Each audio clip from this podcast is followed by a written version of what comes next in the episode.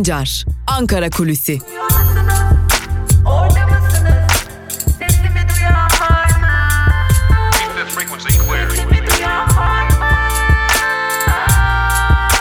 Özgürüz Radyo. Özgürüz Radyo. Özgürüz Radyo'dan merhaba sevgili dinleyenler. Yeni yayın dönemimizin ilk yayın günüyle tekrar karşınızdayız. Artık Özgürüz Radyo'da yepyeni programlar ve yepyeni programcılar olacak.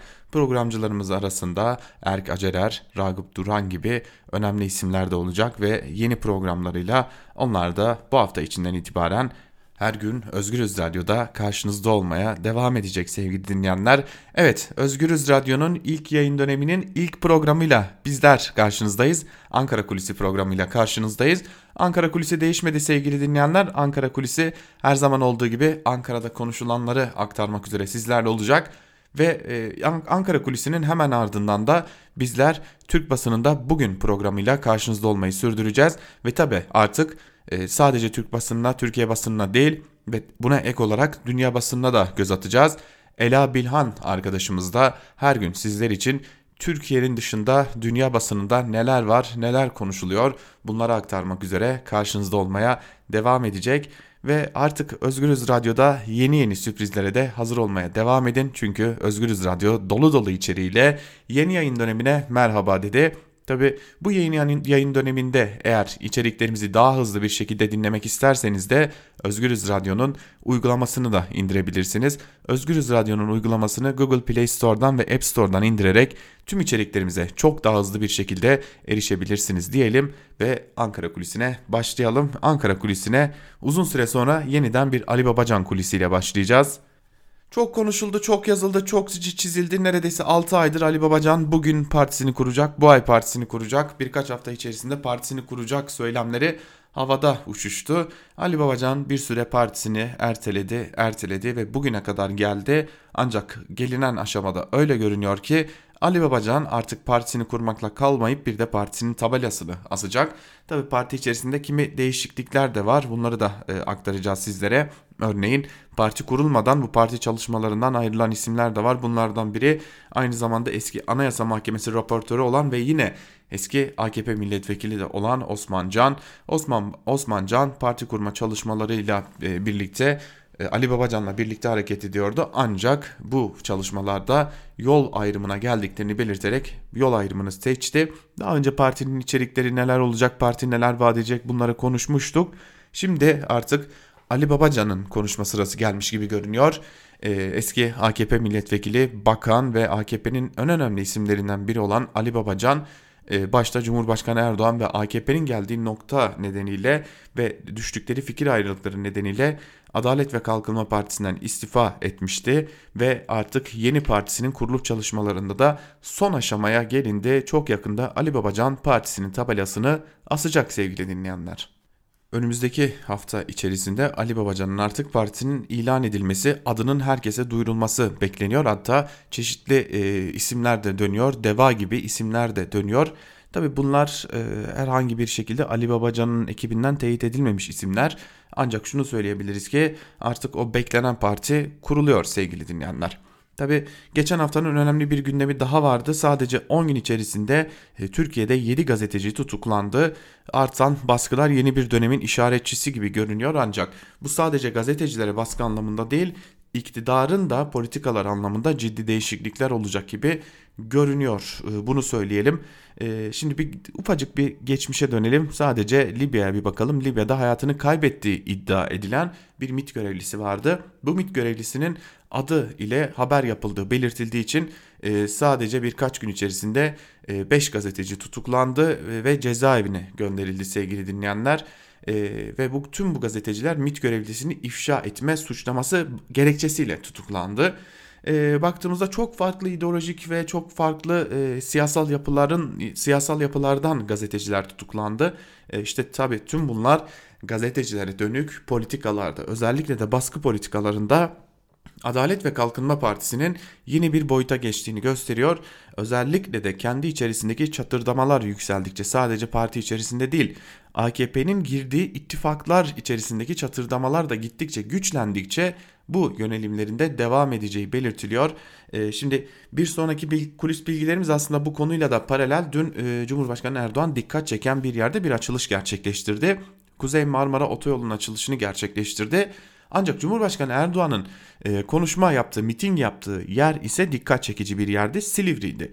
Şimdi Silivri deyince hepimizin aklına aynı şey geliyor. Bir cezaevi geliyor ve süre gelen sürekli olarak e, toplu yargılamaların yapıldığı bir yer geliyor.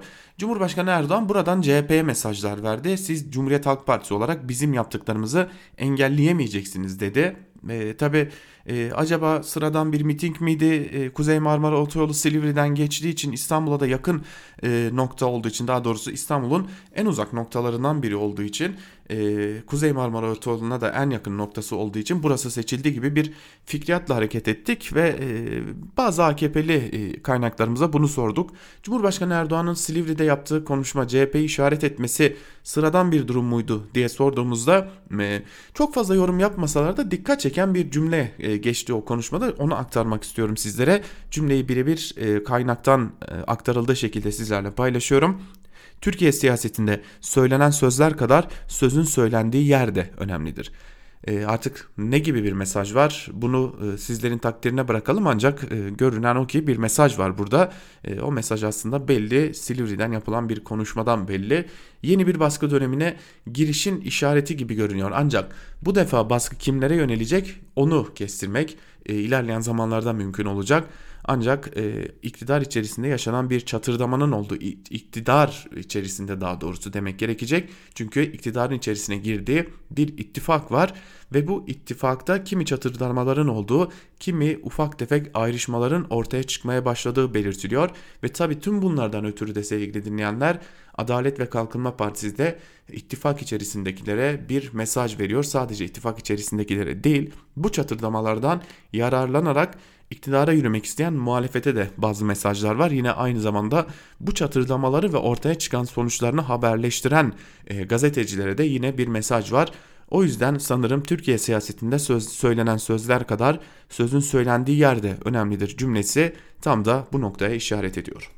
Tabi burada karanlık bir tablo çizmemek gerekiyor. Ee, AKP iktidarı ve mevcut ittifak kendi içerisinde çatırdamalar yaşarken e, elbette ki baskı politikaları artacaktır ancak muhalefet bu konuda çok da ümitsiz değil. Bunu da aktarmakta fayda var.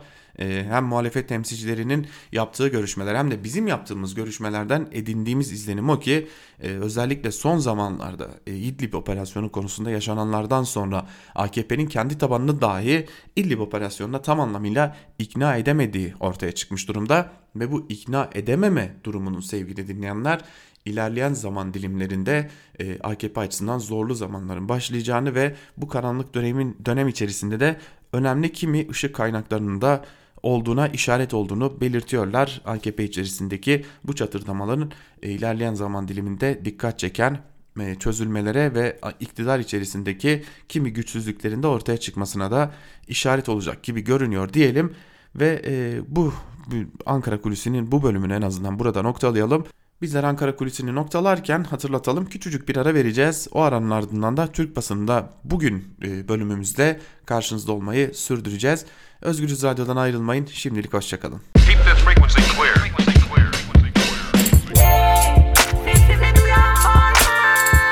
Altan Sancar, Ankara Kulüsi.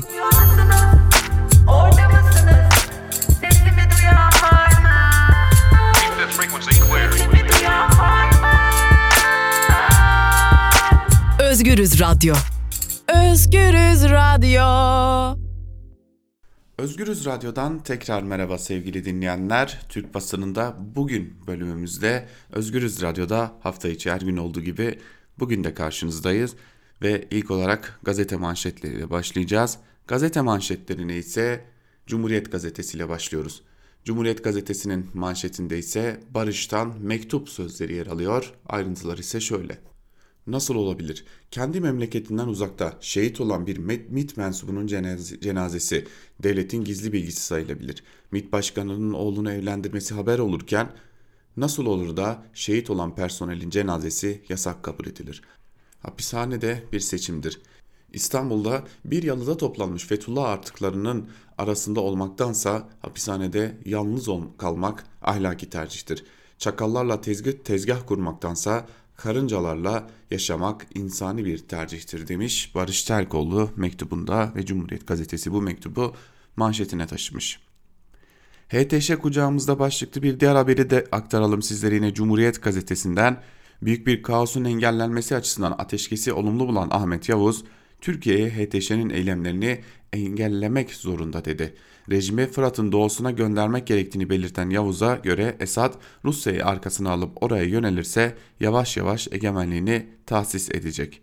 Atatürk'ün politikalarını bellemiş insanlar böyle bir politikanın Türkiye'yi büyük açmaza sürükleyeceğini, böyle bir koridor tehlikesinin ortaya çıkabileceğini dile getirirlerdi diyen Yavuz, Hulusi Akar'ın harekatı yönetmesini de doğru bulmuyor. Komutanların kişiliklerini örselememek lazım diye de bu haberinde ayrıntılara aktarılmış.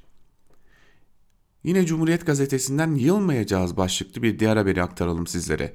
Başta İstanbul, Ankara ve İzmir olmak üzere tüm yurtta bir araya gelen kadınlar dillerinde isyan 8 Mart Dünya Emekçi Kadınlar Günü'nü kutladı. Kimi kadın cinayetlerin hesabını sordu, kimi Gülistan Doku'nun nerede olduğunu. Sınır kapılarında umut peşindeki kadınlar da kartonlara yazdıkları sloganlarla 8 Mart'ı unutmadı. İstanbul ise Güne Valiliğin ya Taksim yasağıyla uyandı. Bölge abluk altına alınırken ulaşım durduruldu. Tüm engellemelere karşın geleneksel gece yürüyüşü için korkmuyoruz, susmuyoruz, itaat etmiyoruz sloganıyla buluşan binlerce kadına polis sert müdahale etti. Yaklaşık 30 kişi darp edilerek gözaltına alındı deniyor bu haberin de ayrıntılarında. Devam edelim Bir Gün Gazetesi'ne geçelim. Bir Gün Gazetesi'nin manşetinde meclis sussun, torba dolsun sözleri yer alıyor. Ayrıntılarda ise şu cümlelere yer verilmiş. İktidar olduğu 2002 yılından bu yana meclisin yasama gücünü sistematik şekilde zayıflatan 2007 yılından itibaren de normal yasa yapma pratiğini yavaş yavaş terk etmeye başlayan AKP yeni hükümet sisteminde torba yasalar için anlaştı. 24 Haziran 2018'deki seçimlerin ardından başlayan 27. yasama dönemi 24 torba yasayla Cumhuriyet tarihinin en çok torba yasa çıkarılan dönemi oldu. 2015-2017 yılları arasında 23 torba kanun çıkarılmıştı. 24 Haziran seçimleri sonrasında Cumhurbaşkanlığı hükümet sistemine geçişle birlikte bugüne kadar mecliste toplam 80 yasa teklifi kabul edilirken bunların sadece %15'i normal yasalardan oluştu. Mecliste son dönemde kabul edilen 24 torba yasa ile onlarca kanunda toplam 278 değişikliğe imza atıldı. Birçok kanunda farklı torba tekliflerle aynı maddeler üzerinde dahi değişikliğe gidildi deniyor bu haberin de ayrıntılarında. Avrupa'nın hediyesi gaz bombası oldu başlıklı bir diğer haberi aktaralım size.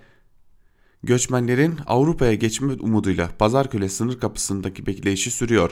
Kadın ve çocuklardan oluşan bir grup 8 Mart Dünya Kadınlar Günü'nde ellerinde Türkçe, İngilizce, Arapça, Yunanca dövizlerle tampon bölgede kapıları açın eylemi yaptı. Burada İngilizce Avrupa lütfen kapıları aç sloganları atan kadınlara erkekler de kadın ve çocuklarımızı koruyun dövizleriyle destek verdi. Yunanistan polisi ise bir kez daha sınırda bekleyen göçmenlere plastik mermi, gaz bombası ve biber gazıyla müdahale etti. Göçmen kadınlardan Gazel Mote ve Avrupa bize kadın kadınlar günü hediyesi olarak bu gaz fişeklerini göndermişler. Bize bunu layık görmüşler. Avrupa'ya teşekkür ederiz dedi.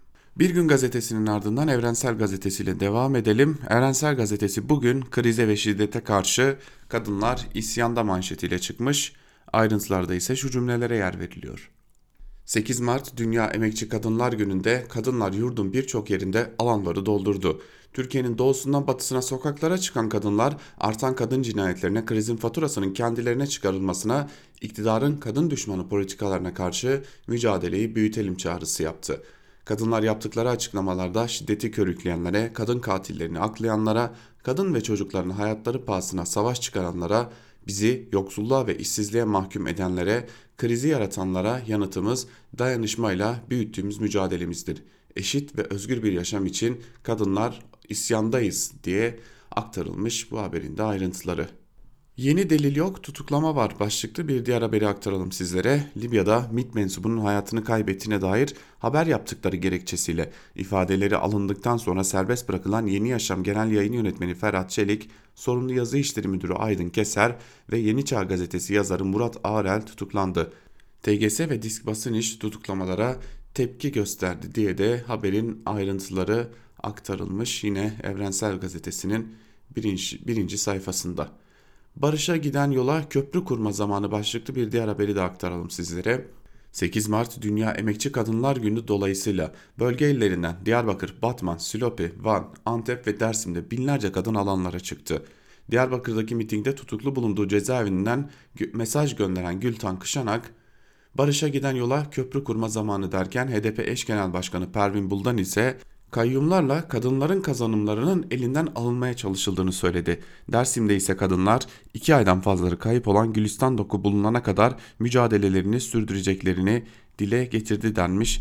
Evrensel Gazetesi'nin haberinde de birinci sayfasındaki haberinde sevgili dinleyenler. Evrensel Gazetesi'nin ardından bir de Yeni Yaşam'a göz atalım ve ilk olarak Yeni Yaşam'ın manşetine bakalım.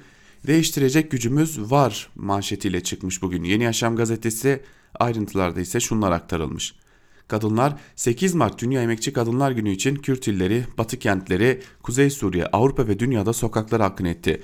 Erkek egemen sistemin neden olduğu kadın cinayetleri, taciz, tecavüz, kadın emeğinin sömürülmesi ve savaşa karşı mücadele için sokağa çıkan kadınlar Jinjiyan Azadi, örgütlüyüz, birlikte güçlüyüz. Söyleyecek sözümüz, değiştirecek gücümüz var sloganlarıyla haykırdı. Kürt illerindeki eylemde PKK lideri Abdullah Öcalan'a dönük tecride tepki gösterilirken özgürlük sloganları da atıldı denmiş manşetin ayrıntılarında. Hemen yeni yaşamın sür manşetine baktığımızda ise hiçbir güç gerçeği susturamaz sözlerinin yer aldığını görüyoruz. Ayrıntılar ise şöyle. Libya'da askerlerin yaşamını yitirmesiyle ilgili soruşturmada tam bir yargı rezaleti yaşanıyor. Soruşturmada savcının itirazı üzerine gazetemiz Yeni Yaşam'ın sorumlu yazı işleri müdürü Aydın Keser gözaltına alındı. Genel yayın yönetmenimiz Ferhat Çelik ise emniyete çağrıldı. Yeni Çağ gazetesi yazarı Murat Ağrel için de aynı karar verildi. Geçtiğimiz gün ifadeye çağrılan arkadaşlarımız adli kontrol şartıyla serbest bırakılmıştı. Gazetemiz yayına hazırlandığında arkadaşlarımızın ifade işlemleri devam ederken mahkemenin Ağrel için 3 farklı karar verdiği ortaya çıktı. Gazetemiz onlarca internet sitesi ve yüzlerce sosyal medya hesabında yer alan haberleri kaynak belirtip haberleştirmesi suç konusu yapılıyor. Haberimizde yaşamını yitiren asker kişiler oldukları belirtilmesine rağmen savcılık MİT üyelerini açıklama bahanesiyle arkadaşlarımızı suçluyor. Bu operasyon gazeteciliğe gözdağı operasyonudur. Yeni Yaşam gazetesi hiçbir koşulda gerçeği söylemekten imtina etmeyecek, toplumu bilgilendirme görevini her türlü bedele rağmen layıkıyla yerine getirecektir diyor haberin ayrıntılarında Yeni Yaşam gazetesi ve tabi Yeni Yaşam gazetesi dağıtım koşulları biraz zor olduğundan dolayı erken saatlerde hazırlanıyor yayına. Ancak e, durum şu ki e, Ferhat Çelik de Aydın Keser de yine tutuklandı Murat Arel ile birlikte ve ilginç bir noktaya doğru gitmeye başladı artık e, bu soruşturmada sevgili dinleyenler. Devam edelim gazete manşetlerine. Sözcü'ye bakalım. Sözcü'nün manşetinde ödül gibi atama sözleri yer alıyor. Ayrıntılar ise şöyle. 8 yıl önce Pensilvanya'da FETÖ ile görüşen 12 AKP'li vekil arasındaki Afif Demir Kıran 138 bin lira maaşla Türksel Yönetim Kurulu üyeliğine getirildi. Türksel yönetiminde AKP'li Ordu Belediye Başkanı Hilmi Güler, eski bakan Atilla Koç ve Ahmet Akça'nın görevi bitti. Yerlerine Afif Demirkıran, Nail Opak ve Tahsin Yazar getirildi. Peki yönetim kuruluna atanan Afif Demirkıran kim? Söyleyelim. AKP'nin Siirt eski vekiliydi. 2012'de mecliste olduğu dönemde 11 AKP'li vekille Pensilvanya'da FETÖ'yü ziyaret etmişti. İşte o Afif Demirkıran şimdi Türkcell'le yönetim kurulu üyesi yapıldı. 11 Mart'ta göreve başlayacak olan Demirkıran 20 bin euro yani yaklaşık 138 bin lira maaş ve 200 bin lira hancıra alacak. Sözcü gazetesinin manşeti de böyleydi. Geçelim Karar gazetesine. Karar gazetesinin manşetinde korona küresel sisteme bulaştı sözleri yer alıyor. Ayrıntılar ise şöyle. Çin'den dünyaya hızla yayılan hayalet virüs, ticaretten turizme, spordan kültür sanat etkinliklerine kadar uluslararası bütün organizasyonları vurdu. Ticaretin nabzının düşmesiyle petrol fiyatları yakın dönemin en dip noktasına ulaştı. Dünyanın en önemli ticaret fuarları bir bir iptal ediliyor. Büyük spor organizasyonları seyircisiz yapılıyor. Üniversiteler eğitime ara veriyor denmiş manşetin bir bölümünde ayrıntıları aktaracağız ancak şurada bir parantez açıp bir araya girelim ve size petrolün şu an varil fiyatının ne kadar olduğunu aktaralım. Tam e, dün geceden bu yana neredeyse %30 değer kaybetmiş durumda Brent petrolün varil fiyatı ve şu sıralar 32 dolar seviyesinde satılıyor. Bu düşüş dünya tarihindeki son 30 yılın en ağır düşüşü diyebiliriz. Şimdi habere geri dönelim ve ayrıntılara bir daha göz atalım.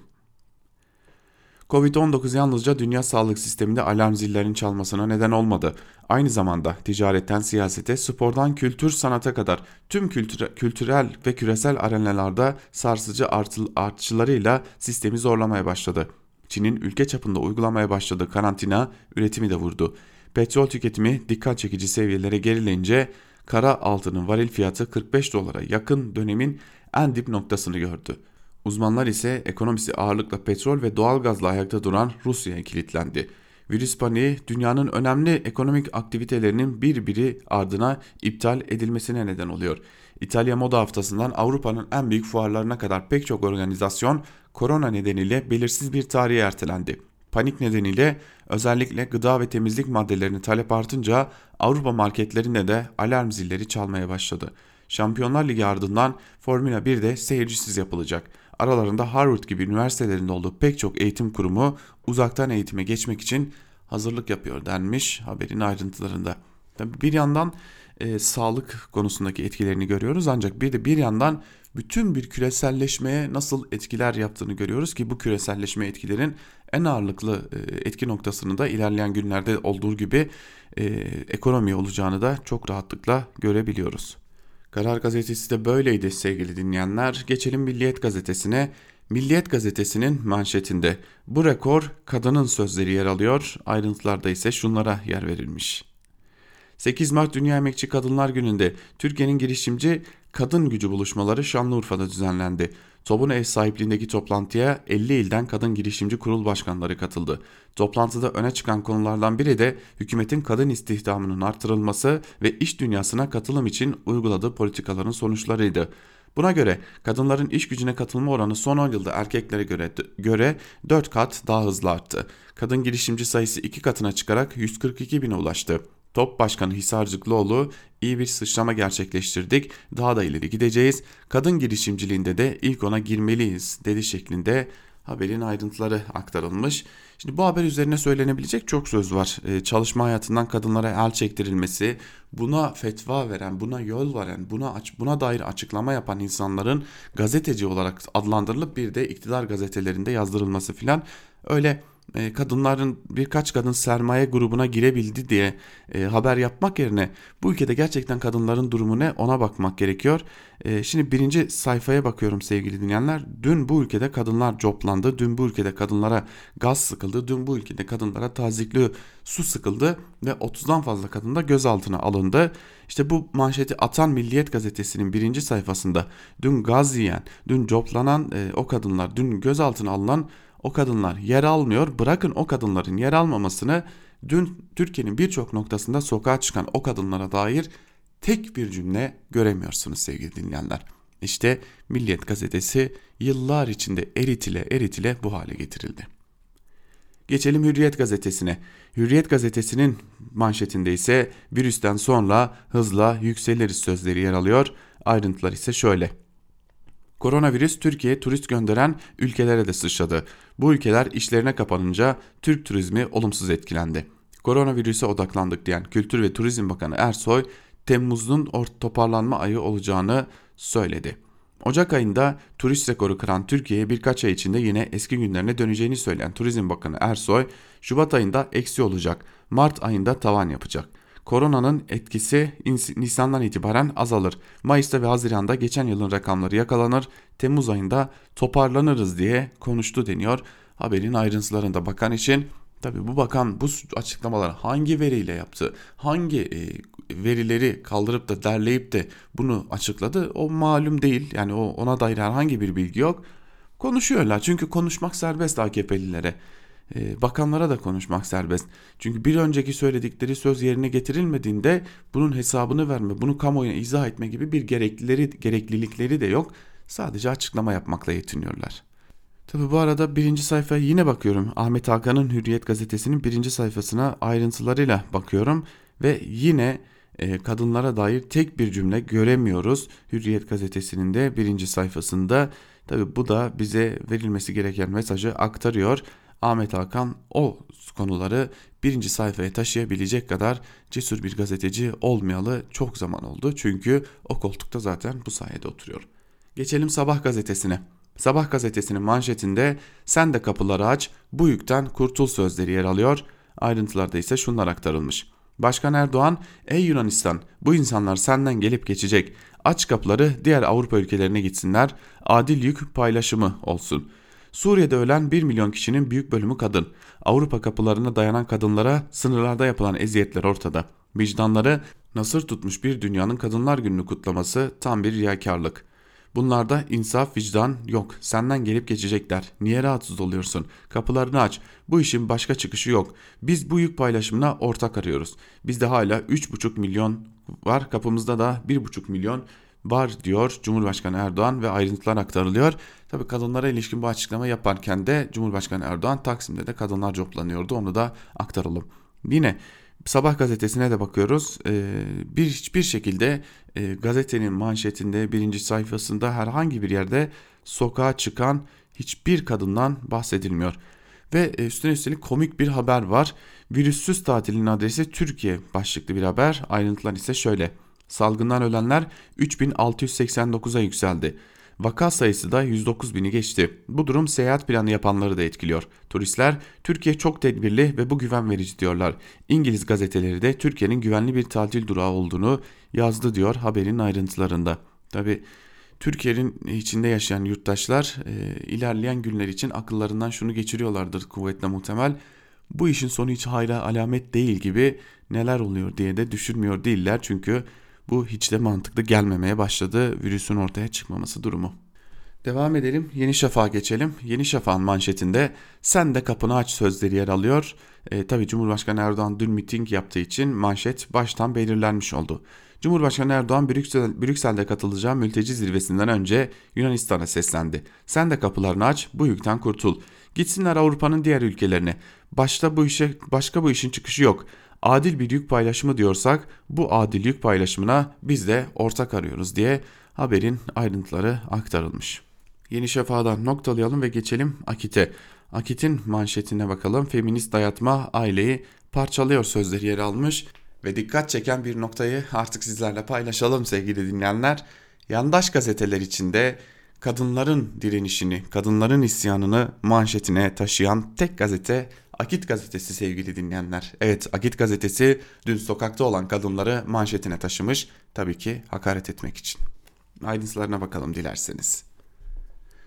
Türkiye Aile Meclisi Derneği 31 STK'nın da desteğini alarak aile yapısına adeta savaş açan feminist dayatmanın sona erdirilmesi çağrısında bulundu. Açıklamada başta İstanbul Sözleşmesi olmak üzere toplumsal cinsiyet eşitliği projesi ve 6284 sayılı kanuna yönelik uygulamaların Türkiye'nin milli güvenliğini tehdit ettiği vurgulandı deniyor haberin ayrıntılarında. Evet, kadınların isyanı, kadınların direnişi, kadınların eşitlik mücadelesi, yıllardır verilen o eşitlik mücadelesiyle bir de elde edilen kazanımlar Türkiye'nin milli güvenliğini tehdit ediyormuş. Çünkü formülü öğrendiler sevgili dinleyenler. Eğer bir konuya da ilişkin e, kalkıp da bu bizim ülkemizin beka meselesidir, bu bizim ülkemizin milli güvenliğini tehdit ediyor, hadi bunun üzerine gidelim derseniz çoğunlukla topluma yutturabileceklerini zannediyorlar. E, toplum bunu yutmadığını da 31 Mart yerel seçimlerinde 23 Haziran tekrarlanan İstanbul seçimlerinde ve İdlib'e yönelik operasyonların ardından yapılan anketlerde de göstermiş oldu.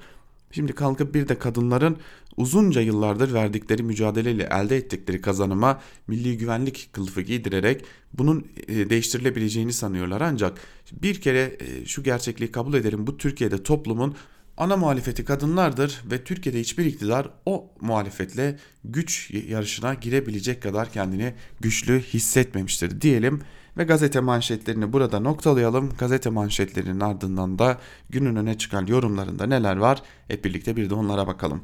İlk olarak e, şu gazetecilerin tutuklanmasına ilişkin yazılara göz atalım.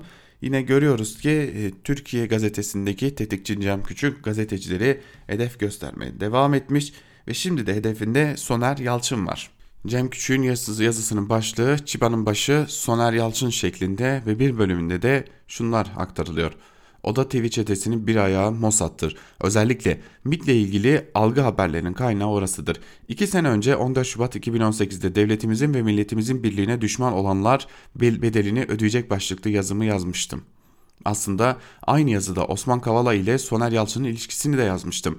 Ne kadar çırpınırsanız çırpının istihbarat ve güvenlik güçlerimiz elinizdeki somut kanıtları değişmeyecektir. Bu kanıtlar savcılığımızın elindedir. Zaten bana Yalçın'ın Osman Kavala ile irtibat ve iltisakını aktaran da kıymetli güvenlik bürokratlarımızdır. Hem FETÖ'yü hem PKK'yı bitiren kahraman devlet adamlarımız bunlar. Oda TV, Oda TV deyince iki Barış Zavallı'dan başka bir şey değildir. Barış Terkoğlu ve Barış Beylivan Soner Yalçın'ın emriyle hareket ederler.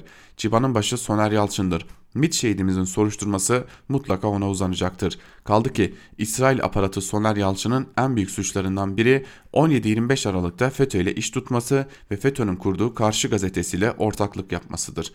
Barış Terkoğlu 17 Aralık'ın FETÖ'cü savcısı Celal Kara'yı aklayan haberler yapmıştır. Karşı gazetesinde hem de. Mesela 18 Mart 2014, 2014 tarihli Karşı gazetesinde 17 Aralık savcısı yargılanacaklar manşetini atmışlardır. Yani iki Barış'ı ve Oda TV bu işlere sokan Soner Yalçın'dır. Çıbanın başı Soner Yalçın'dır. Onlarca yüzlerce örnek verilebilir. Hem Gezi kalkışmasını hem 17-25 Aralık darbesini destekledikleri hem MİT şehidimizi deşifre ettikleri için hukuk Oda TV suç örgütüne hesap soracak. Her şey yeni başlıyor demiş Cem Küçük yazısının devamında. Bu tabi e, geleceklerinde habercisi biliyorsunuz iktidar yapacağı operasyonları biraz da önceden kendi medyasından duyurarak gazetecileri hedef gösteriyor.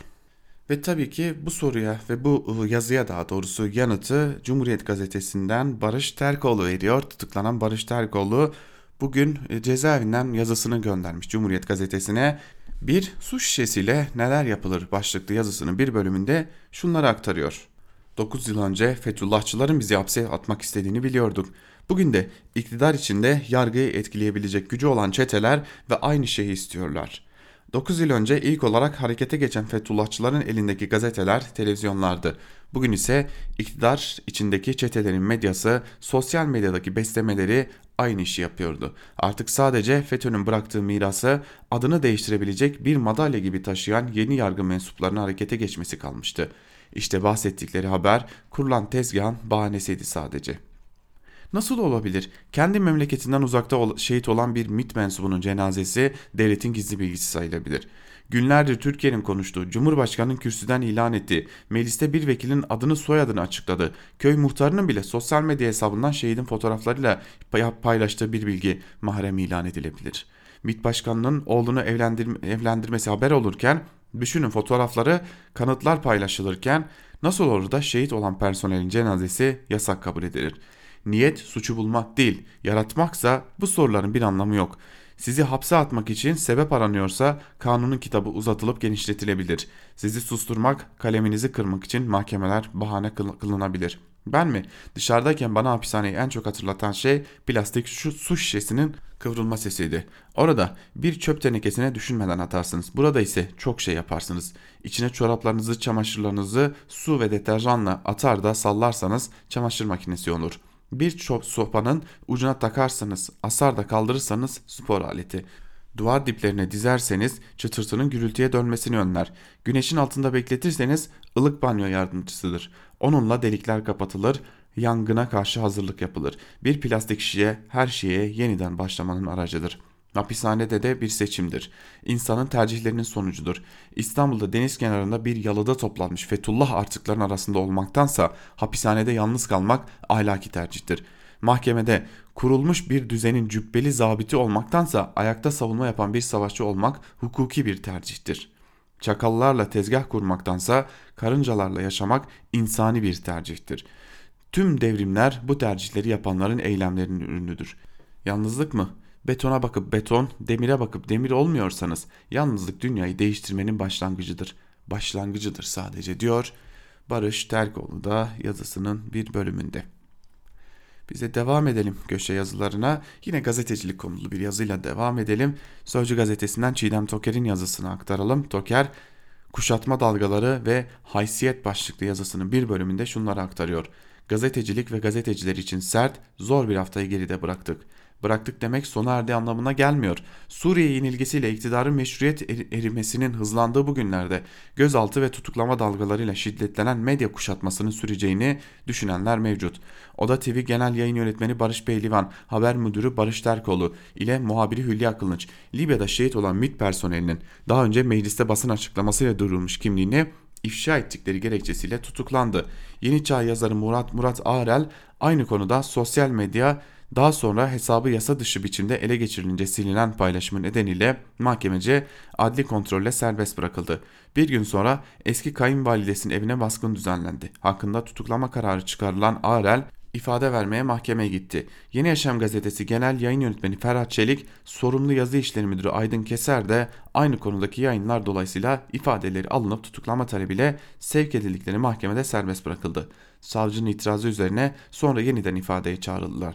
Keser ve Çelik tutuklanıp cezaevine gönderildi. Oda TV, Yeni Çağ, Yeni Yaşam gibi durdukları zemin ile politik görüşleri farklı olan medya kuruluşları ile gazetecileri eş zamanlı olarak hedefe koyan operasyonların görünürdeki nedeni Libya'da şehit olan MİT personelinin defin törenine ilişkin haberler. Ancak kaçma şüphesi, delilleri karartma ihtimali bulunmayan kişilere yönelik gözaltı ve tutuklamalarla izlenen usuller maksadın başka olduğunu anlatıyor.'' İfadeye çağrılığında gelebilecek durumdaki gazetecilere karanlıkta ev baskınları düzenlemek kendi isteğiyle adliyeye gidenleri tutuklamak ya da ifadesi alınıp bırakılanlar hakkında 24 saat arayla tekrar yakalama ve tutuklama kararı çıkarmak sindirme ve yıldırma etkisini de, etkilerini de amaçlıyor. Asıl korkuyu gazetecileri hedefe oturtan, cezaeviyle korkuttuğunu düşünen yapıların yaşandığı korkuların kaybedecekleri şeylerin çokluğundan kaynaklandığını biliyoruz. Güce tapınan bu yapılar bir gün kendilerinin de çıkar bağı bulunmayan gazetecilere ihtiyaç duyabileceklerini bilmiyorlar ya da umursamıyorlar. Ama hatırlatmak iyidir. Hayat eninde sonunda bir gazeteci için içeriden boyun eğmeden çıkmakla alçalarak çıkmak arasındaki haysiyet farkını hepimize gösteriyor diyor Çiğdem Toker yazısının bir bölümünde. Bir gün gazetesinden Erk Acerer ile devam edelim. E, bu arada hatırlatalım Erk Acerer artık Özgürüz Radyo'da aynı zamanda Özgürüz Radyo'da Erk Acerer her hafta Geyik Muhabbeti programıyla sizlerle olacak.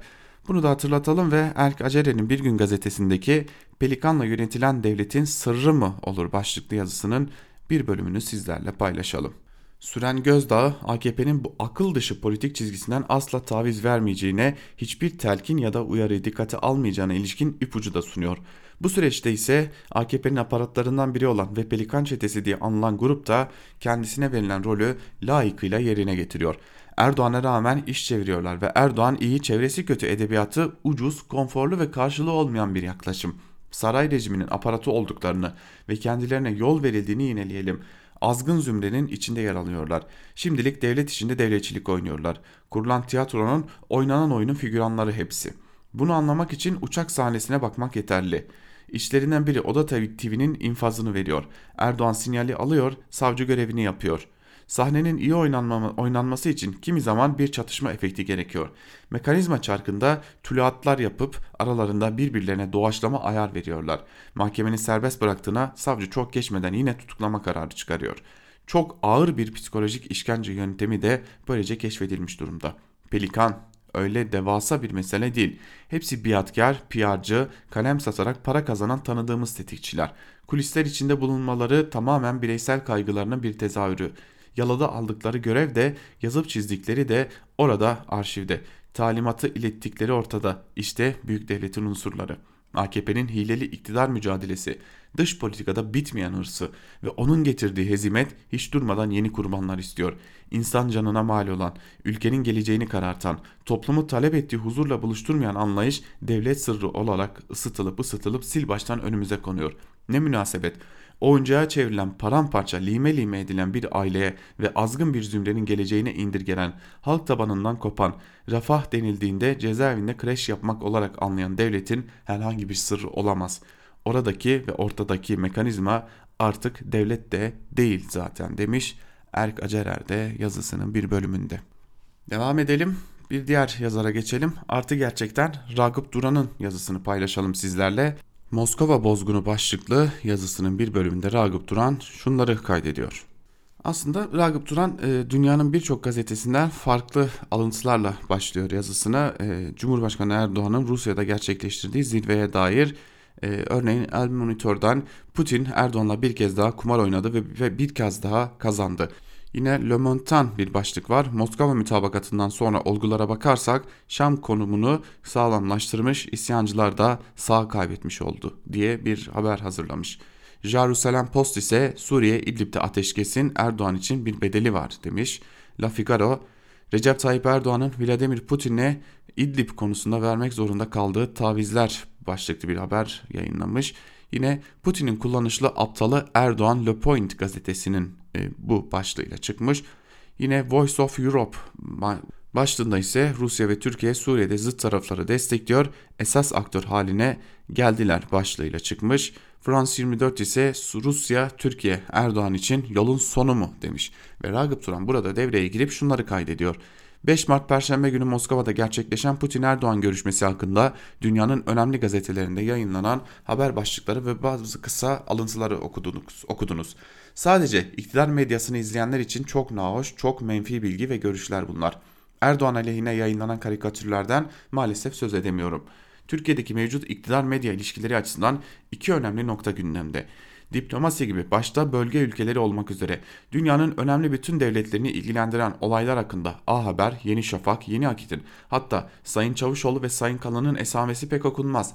New York Times'ın bir manşeti, Le Monde'un bir başyazısı, El Monitor'un bir yorumu diplomatik çevrelerde hem bilgi ve görüş iletmek hem de etki yaratmak açısından çok daha önemli haklı, doğru ve tutarlı bir politikanız yoksa esen yele göre duruma bakarak siyasi tutum alırsanız çok yalpalarsınız. Bu zikzaklarınızın da rakiplerinizin tarafından hemen değerlendirilir.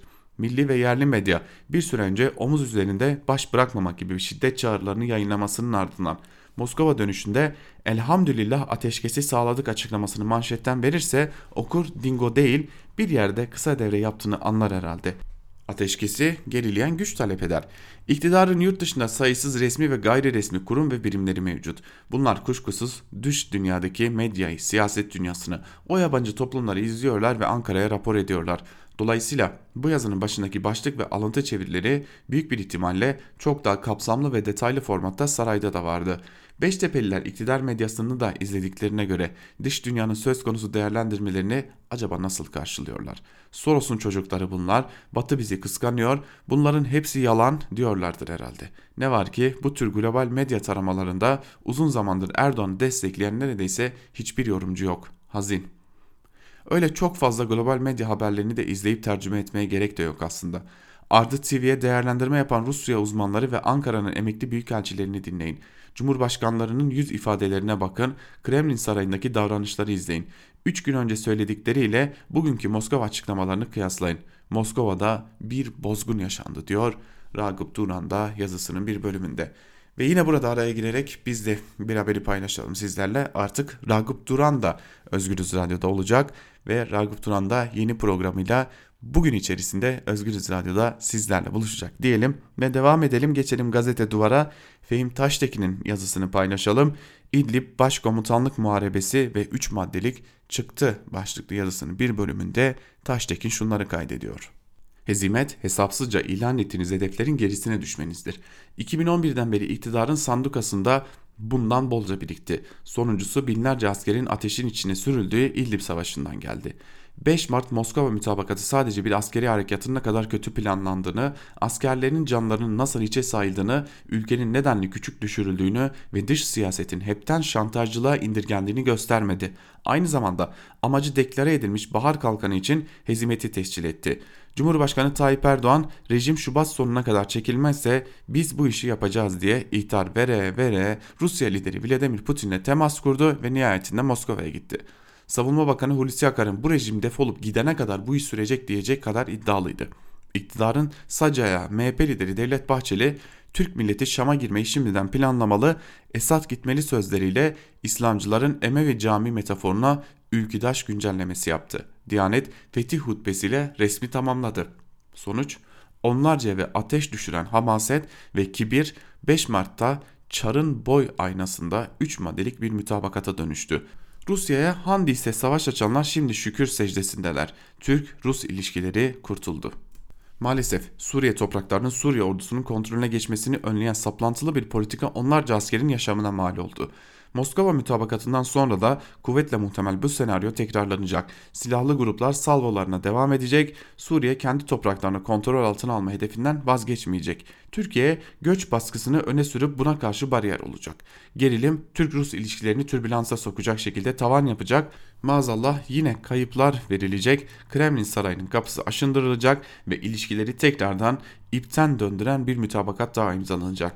Bu kısır döngüyü sorgulayan her vatan evladı da susturulacak. Yine de Erdoğan o işi işi o kadar sağlam aldık ki her an Sayın Başkan'la itibat halinde olacağım diyecek kadar krizin bittiğinden emin. Türkiye destekli milisleri tamamen silmeye ve Suriye ordusunu sınırlara çıkarmaya kararlı olan Putin'in yol haritasıyla taban tabana zıt bir strateji içinde Putin'e bel bağlayan bir akıl kendini tekrarlıyor. Velhasıl Moskova'ya gidip Suriye ordusunun kazanımlarını bir belgeye dönüştürüp döndüler. Niçin gittikleri belli olmayan ve Putin'in el işaretine bakan bakanların huzurdaki tuhaf dizilişi Protokoldeki ince ama ağır göndermeler, Erdoğan'ın Rus bakanlarla konuşurken Çavuşoğlu ile nedensiz tokalaşması, İdlib'deki akıl, izan ve vicdan karşıtı harekatın Türkiye'yi masada düşürdüğü rezillikler olarak da tarihe geçti. Ateşin kesilmesini değil, terör örgütlerine karşı ateşin sürmesini temin eden mütabakat, Suriye ordusunun kazandığı ve M4 açılırsa kazanacağı 12 kilometrelik güvenli koridorla birlikte yeni bir statük oluşturuyor. Bu da geçici. Sonraki senaryo muhtemelen şudur. İdlib kent merkezini de alıp ateşkes hattını Adana mütabakatını kullanarak 5-10 kilometrelik bir koridora koymak. Efelene efelene, diklene diklene, bağıra bağıra hezimet biriktirmek nasıl bir başarıdır? Bu övüncü tanımlamak için kapsını çaldım lügatta yeter bana gelme diyor. Moskova görüntüsü aklı başında herkesin hanesine utançtan bir pay bıraktı fakat müsebbipleri pek nasipsiz be mirim diyor yazısının bir bölümünde Fehim Taştekin. Şimdi bir diğer yazıya geçelim. E, malum bir de önemli bir konumuz var. Koronavirüs ve bu koronavirüsün e, küresel piyasalara etkisi var. Hani az önce de bahsettik. Neredeyse %30'a varan bir e, düşüş söz konusuydu küresel piyasalarda. E, bunu e, aktardık. Peki bu küreselleşmeyle ilgili korona neler gösteriyor bize ona bakalım. Yine gazete Duvar'dan Cem yazısına göz atalım küreselleşmeye karşı korona başlıklı yazısının bir bölümünde Cem Erciyes şunları aktarıyor. Aslında her şey serbestçe dolaşacak deniyordu ama neticede emekten çok sermayeye, herkesin mallarından çok uluslararası dev şirketlerin sattığı hizmetlere yaradı küreselleşme. Artık kavram olarak dile getirilmesine bile pek gerek görülmüyor uzunca bir süredir. Çünkü yaşadığımız hayatın ta kendisi oldu. Sınırlar kalkmadı, ulus devlet burnundan kıl aldırmadı, fakat aşikar ki insanlar daha çok seyahat eder oldu. Virüsün insansız ortamda da sanılandan uzun süre hayatta kaldığı tespit edildi. Yani Çin'den ya da İtalya'dan gelecek her tür mal da ölüm taşıyabilir. Bu nedenle küresel ekonominin temel direği olan küresel tedarik zincirlerinin de işlerinin sekteye uğraması bekleniyor. Yani Amazon'dan kitap getirmeden önce iki kere düşüneceksiniz. Belki düşünmeye başladınız bile. Tabi daha önemlisi uluslararası firmaların Çin'de yedek parça üreten fabrikaları ya kapandı ya kapanacak. Sanki küreselleşmenin kurduğu düzen bir anda paralize oldu, her şey durdu, insanlar tekrar kendi ulusal sınırları içine kapanmak üzereymiş gibi. Ekonomistler 2008 yılından bu yana küresel krizin sürdüğü görüşünde. Dünya ekonomisinin yeni bir biçim almasıyla ancak nihayete erebilecek bu kriz bir yandan da içinde bulunduğumuz düzenin de sorgulanmasını sağlıyor. Küreselleşme sonrası dönemin kavramlarını ve dinamiklerini koronavirüsün tanımlayacağını söyleyenler bile var. Deglobalizasyon yani küreselleşmenin tersine dönmesi etkisini kaybetmesinden söz eden sadece Cumhuriyet gazetesi değil Financial Times'tan The Guardian'a dünyanın bütün yayınlarında konu konuyla ilgili yorumlar okumak mümkün. Çünkü özellikle uluslararası finans dünyasında endişe hakim. Dünya tüm zamanların en sıcak kışını yaşar. Her yerde yangınlar, fırtınalar hüküm sürer, böcekler, kuşlar yok olur, buzlar erir, sular yükselirken bir şeylerin yanlış gittiğinden hiçbir kuşkusu yok.'' Bütün bu dertlerin tanrısal bir lanet olduğuna inananlar da vardır mutlaka. Ama bilim insanları uzun süredir içinde bulunduğumuz sosyal ekonomik düzenin bizi bu noktaya getirdiğini söyleyip duruyor. 2018 yılı Nobel Ödü Ekonomi Ödülü küresel ısınmanın öncelikle ekonomik bir sorun olduğunu söyleyen William Nordhaus'a verildi. Boşuna da verilmedi. Yaşadığımız tüm felaketlerin birbiriyle fena halde alakası var. Antik efsanelerden dinsel alıntılara ve günümüz edebiyatına kadar insanlığın kadim bilgisi bunun zaten farkında ve aşikar ki dünyayı ele geçiren diktatörlere, uluslararası şirketlere, dijital devlere rağmen insanlar biraz bilim, biraz bilgelik sayesinde başlarına geleni fark etmek üzere diyor Cem Erciyes'te yazısının bir bölümünde. Ve bizler de Cem Erciyes'in bu yazısıyla birlikte artık e, Türk basınında bugün bölümümüzde noktalıyoruz sevgili dinleyenler. Tabi şunu da hatırlatalım e, yine yarın aynı saatte sizlerle olacağız. Ve tabi gün içerisinde de haber bültenlerini paylaşmak üzere sizlerin karşısında olmayı sürdüreceğiz sevgili dinleyenler. Tabii bir küçük hatırlatma daha yapalım sizlere. E, artık Özgürüz Radyo yeni yayın dönemine girdi ve yeni yayın dönemimizin tabii ki yeni yeni e, programları var ve gün içerisinde de bu programlar yayına girecek. Bugün neler var Özgürüz Radyo'da ona da kısaca değinelim. Yeni programcılarımızdan Ragıp Duran bugün ilk defa Özgürüz Radyo'da sizlerle bir araya gelecek. Ragıp Duran ile tarih, coğrafya ve medya programı saat 11'de sizlerle olacak. Yine bugün gün içerisinde e, Onur Öncü ile ceza sahası saat 17'de siz değerli Özgürüz Radyo dinleyicileriyle buluşacak ve yine yeni programlarımızdan Dünya Basınında Bugün programıyla arkadaşımız, çalışma arkadaşımız Ela Bilhan da Özgürüz Radyo'da sizlerle olmayı sürdürecek sevgili dinleyenler. E, şimdilik bugün böyle bir program aktarımı yapalım ve e, her hafta artık yeni yeni programlarla sizlerle olmayı da sürdüreceğiz diyelim. Özgürüz Radyo'dan ayrılmayın. Bizi dinlemeye devam edin. Hoşçakalın.